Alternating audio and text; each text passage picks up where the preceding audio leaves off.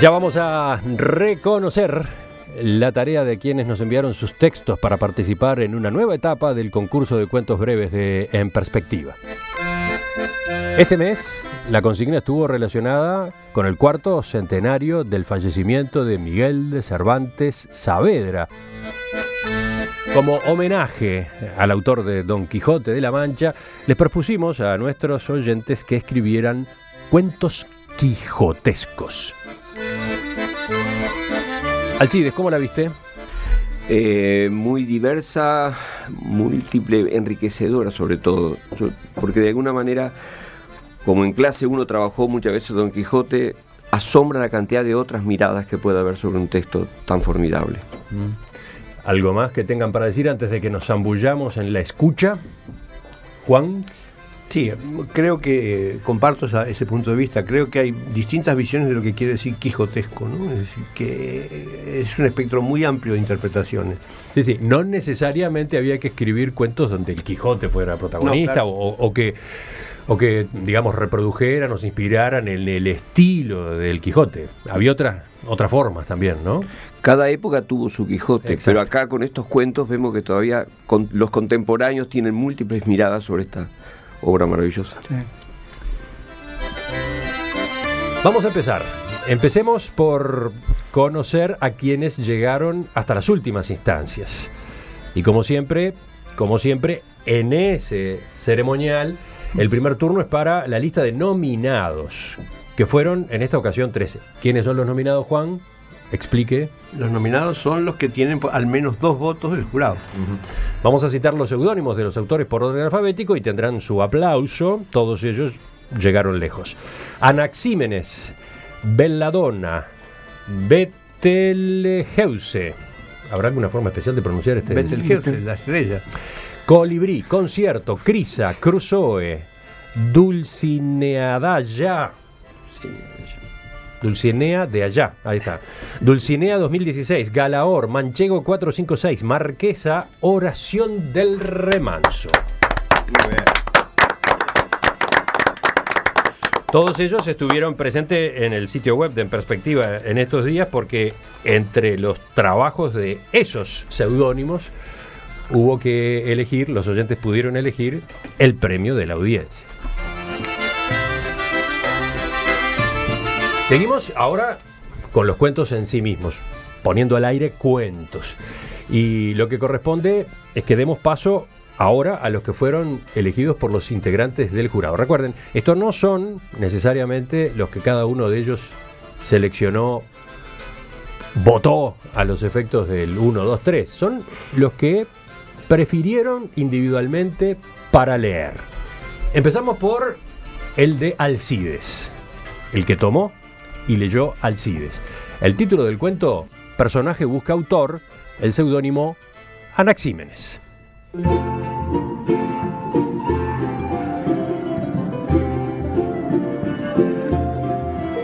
Se levantó muy temprano, tan ansioso que casi se puso los deportivos al revés. Dirigente como era, se lavó los dientes moviendo el cepillo con fuerza y determinación hasta sentir en su boca la abundante espuma mentolada. Había esperado ese día con anhelo y la satisfacción por el nombramiento le provocó cierta inquietud justiciera que no podía disimular como lo denunciaba su cara encendida. Pero pensó con modestia que era el mejor y se lo merecía. Pablito hinchó el pecho y entró despacio a la escuela. Las miradas de envidia o de admiración de sus compañeritos no lo intimidaban. La vieja armadura heredada del abuelo había nuevamente encontrado a su actor.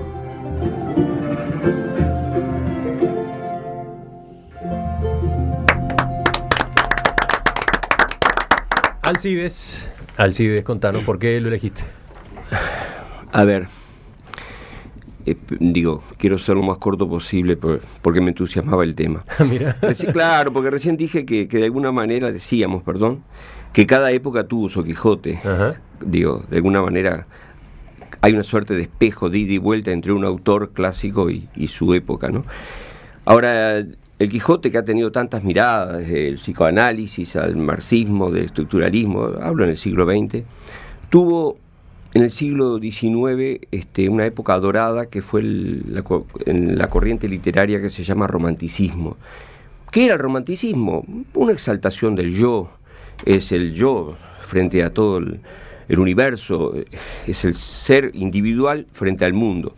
Esa corriente literaria que, también se irradia en la música, por supuesto, y también en la, en la pintura, este, digo, e, es cautivante y pasó el tiempo, vino un siglo XX bastante frío y demás, pero el romanticismo creo se mantiene como corriente literaria, como sensibilidad.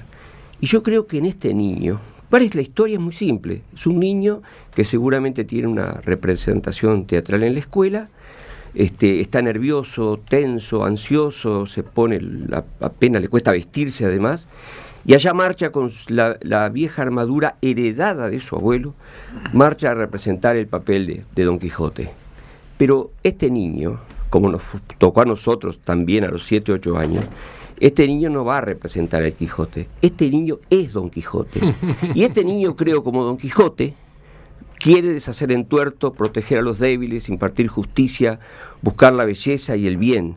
Y esa etapa de la vida me parece maravillosa, este, me da lástima que la perdamos y ojalá un día volvamos de vuelta a tener la pureza suficiente para blandir una espada, colocarnos una armadura y salir este, de nuevo por los campos a defender los débiles e impartir justicia. Por ese lado, la mezcla entre la corriente literaria, la experiencia individual y hasta la ternura y la transparencia, por eso me gustó.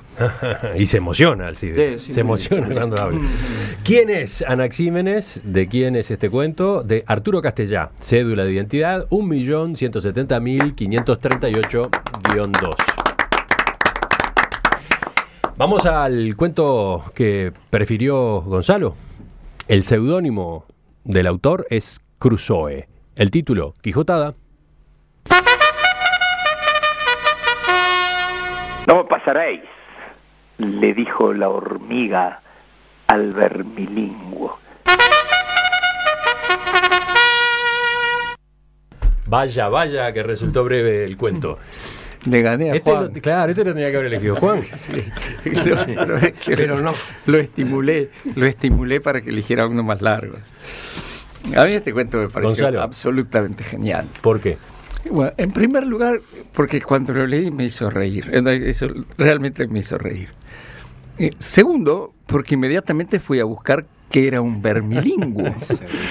y no lo encontré. Tengo un diccionario Larousse y no lo encontré. y eh. empecé a buscar desesperadamente y dije, no, este tipo se inventó el vermilingüe. Me pareció todavía más genial. Pero después encontré lo que es un vermilingüe. Yo me imaginé inmediatamente que un oso hormiguero. Y, me imaginé esa hormiga, porque el oso hormiguero, cuando mete esa lengua Ah, del vermilingo, es genial. Cuando mete la lengua entre el hormiguero, se lleva 400 hormigas, no va a comer las hormigas de a uno, ¿no? Es decir, la disproporción entre la pobre hormiga y el oso hormiguero es lo más quijotesco que puede haber y el no pasaréis. Me pareció absolutamente genial. Este, no hay nada más quijotesco. No eras el único desconcertado por el término. En la página de, nuestra web, donde estaban publicados los cuentos, abajo más de uno de los que escribió comentarios dijo, recuerdo uno que decía, admiro a los que eligieron o, votan por este, el de Anaxímenes, porque no sé lo que quiere decir vermilingüe.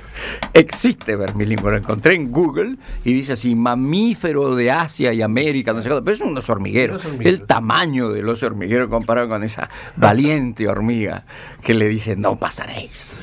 Bueno, maravilla. ¿A quién corresponde el seudónimo Crusoe? A Martín Sebastián Tot Novi, mm. cédula de identidad 3.169.732-5. Pasemos al tercero de estos cuentos, los, los de la tanda de los leídos por los integrantes del jurado. ¿Cuál fue el que eligió Juan? Ofuscación, el seudónimo de su autor, Concierto.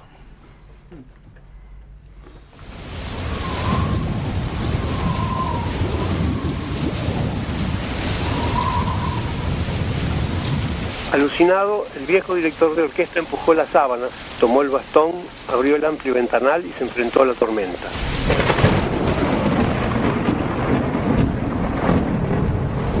disfrutó como nunca el rugido del viento golpeando los árboles, batiendo las ramas, estremeciendo las hojas, la fuerza de las olas apaleando los muros de la rambla, los truenos, solitarios o en cascada, llenando sus jóvenes oídos.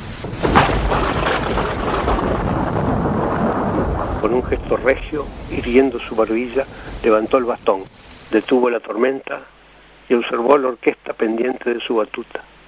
Entonces dio entrada a los violines.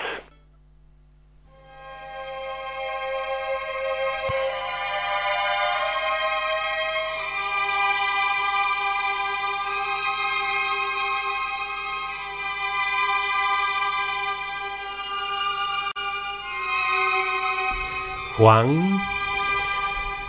Bueno, no elegí Crusoe, ¿eh? No elegí el, el cuento del bilingüe para demostrar que no elijo por el más corto. Porque llegaste tarde. No, no, no, no. Esta, ni- esta es la excepción que confirma la regla. Elegí este porque, bueno, porque es un director de orquesta, es decir, es totalmente lejos del- del- de, la imagen que uno puede tener del Quijote. Es el director de orquesta anciano que, que está- ve una tormenta y que en determinado momento, algo así como recuerda su juventud o regresa a su juventud, porque el viejo en determinado momento habla de sus jóvenes, Jóvenes, oídos, de sus jóvenes oídos, de modo que hay una, hay una transformación de la tormenta en la situación en que se ve un director antes de empezar a dirigir, ¿no? Es decir, la tormenta pasa a ser interior y, y- y pasa a concentrarse en la partitura.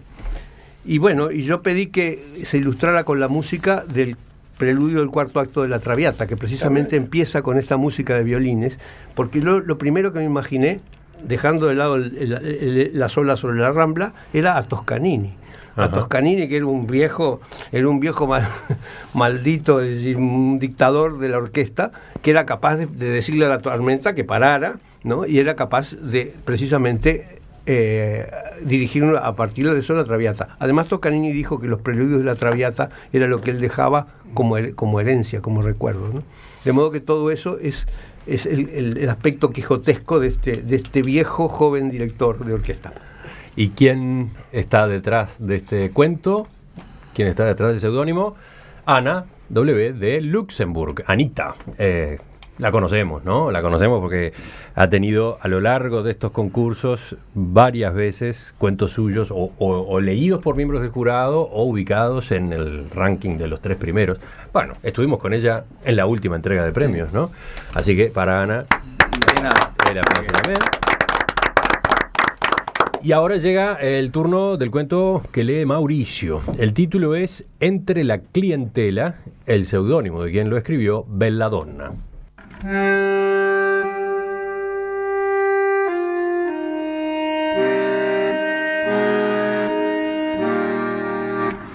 invitó a subir una vez más con la idea de que la frialdad de su espíritu se debía a las noches de ropa ligera y frío en aquella esquina oscura y que el calor de un café caliente la volvería más afable.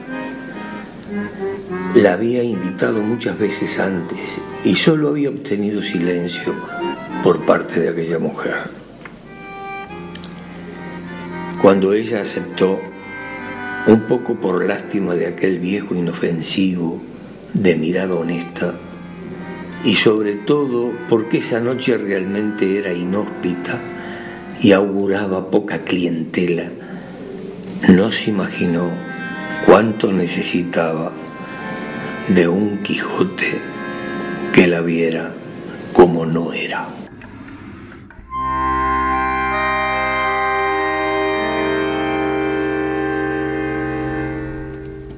Mauricio.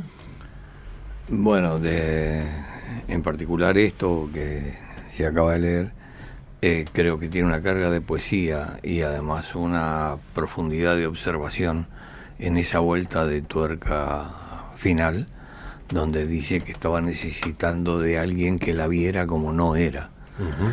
Entonces, este, creo que es, eh, entra dentro del pelotón de los mejores cuentos de este envío y creo además que no hay desperdicio de una coma, de un punto, eh, es, eh, describe con cuatro pinceladas toda la situación eh, con un estilo muy leve y muy delicado. ¿no? este, y además eh, tengo esta sensación con respecto a la globalidad de los cuentos que vienen llegando últimamente y particularmente en esta tanda, donde hay una diversidad de opciones, de visiones y de utilizaciones como si fueran eh, eh, variaciones sobre un tema, sobre el tema que se propuso en esta oportunidad. ¿Quién es Belladonna? ¿Hombre o mujer? ¿Quién escribió este cuento? Mujer. Erika Mujer, Costas. mujer, Erika sí, Costas. mujer.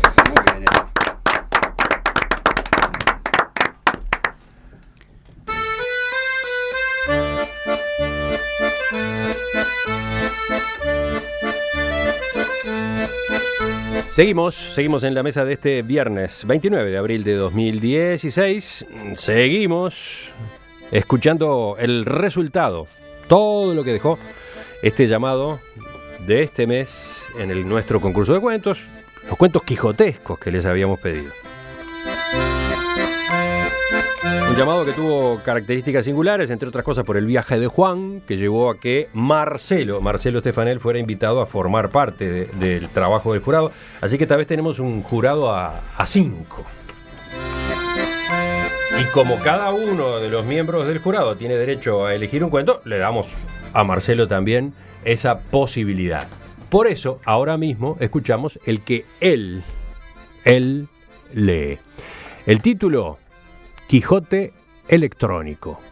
Su autor, el seudónimo, Manchego 456.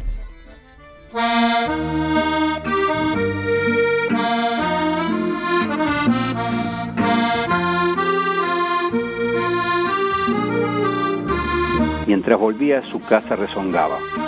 Facebook, WhatsApp, Twitter. El peregrinar por las oficinas para hacer el trámite chocaba con empleados que le repetían, no señor, usted debe hacerlo por internet, es mejor para usted hacerlo por internet. Mientras las semanas pasaban, su trámite no se iniciaba y él se desesperaba. Todo ese mundo de celulares y computadoras le era ajeno. Pero él era viejo, no analfabeto. Sus amigos en la plaza también se quejaban, pero nada más. Abatido, de pronto una idea llenó su mente. Los servidores públicos debían ayudar y escuchar. Escribiría una carta todos los días a las autoridades y a la prensa. Pensó que no había visto oficinas de correo de entregarlas. No importaba, tenía tiempo. Él las llevaría. Con renovada energía, empuñó su lapicera y arremetió contra la hoja de papel. Ahí él leería y se uniría a su cruzada. Entonces, recién entonces, se sintió bien.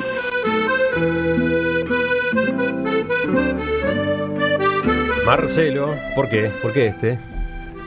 Porque dentro de esas dos eh, ramas que describí anteriormente, este, este es el típico cuento de una Quijotada presente y de un hombre real, de un viejo real actual, que no entiende el cambio tecnológico como muchos, aún no lo entiende, jóvenes, viejos, tam- tampoco lo entienden. Este, y bueno, él quiere reclamar y, y no encuentra la manera, no- no- se niega al uso de la tecnología. Este, entonces recurre a lo que ya casi se, se está volviendo un anacronismo, ¿no? A la hoja y al, pa- al- lápiz y al papel. Este, el mismo anacronismo de, de- que, que lo lleva Alonso Quijano el Bueno a agarrar una armadura que perteneció al abuelo de su bisabuelo. Juan, ¿qué, qué pasó? ¿Por qué, qué, qué gesto estás haciendo ahí? La hoja y el papel. Sí, sí. eh, todavía contamos con ella, ¿no? Lo pueden ver quienes nos ven por online. Acá hay unos cuantos papeles Sí. arriba de la mesa. Y, y acá Santiago escribió con su lapicera, este, pero evidentemente ya es una- un anacronismo que se va a convertir en un relativo hoy, ¿no? Pero se va a convertir en un anacronismo absoluto en poco tiempo.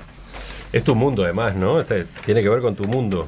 Sí, sí, sí, sin duda, porque yo estoy en Tus dos mundos. yo- Sí, u- yo- uno de tus mundos. uno de los tantos, Ah. que es la tecnología. Bueno, eh, ¿quién es Manchego 456? ¿Quién escribió este cuento? Carlos Serra López.